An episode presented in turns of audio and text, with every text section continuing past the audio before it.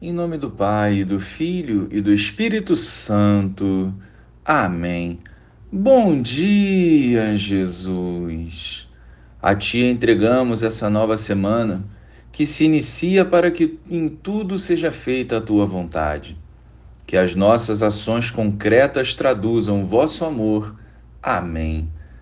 Naquele tempo, dizia Jesus ao chefe dos fariseus que o tinha convidado quando tu deres um almoço ou um jantar, não convides teus amigos, nem teus irmãos, nem teus parentes, nem teus vizinhos ricos, pois estes poderiam também convidar-te, e isto já seria a tua recompensa.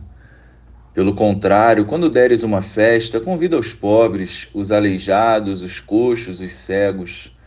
Então tu serás feliz, porque eles não podem te retribuir Tu receberás a recompensa na ressurreição dos justos. Louvado seja o nosso Senhor Jesus Cristo, para sempre seja louvado.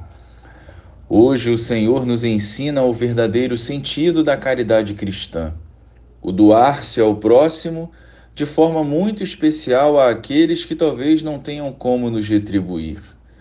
Num mundo cada vez mais superficial, se torna cada vez mais difícil viver esses ensinamentos de Jesus. As nossas atitudes não devem visar aplausos ou reconhecimento dos homens. Em tudo devemos procurar a glória de Deus, sem pretender qualquer outra recompensa humana. Praticar a caridade desinteressada por amor é o grande desafio dos cristãos. O Senhor nos convida a amar incondicionalmente a todos movidos pelo amor a Deus que habita em todos. Não esperemos nada em troca, façamos com fidelidade a nossa parte. Quanto bem os santos, por exemplo, fizeram, e quantas histórias só descobrimos depois da morte deles. Eles não faziam alarde para fazer o simples, nem desejavam curtidas dos homens para medir popularidade.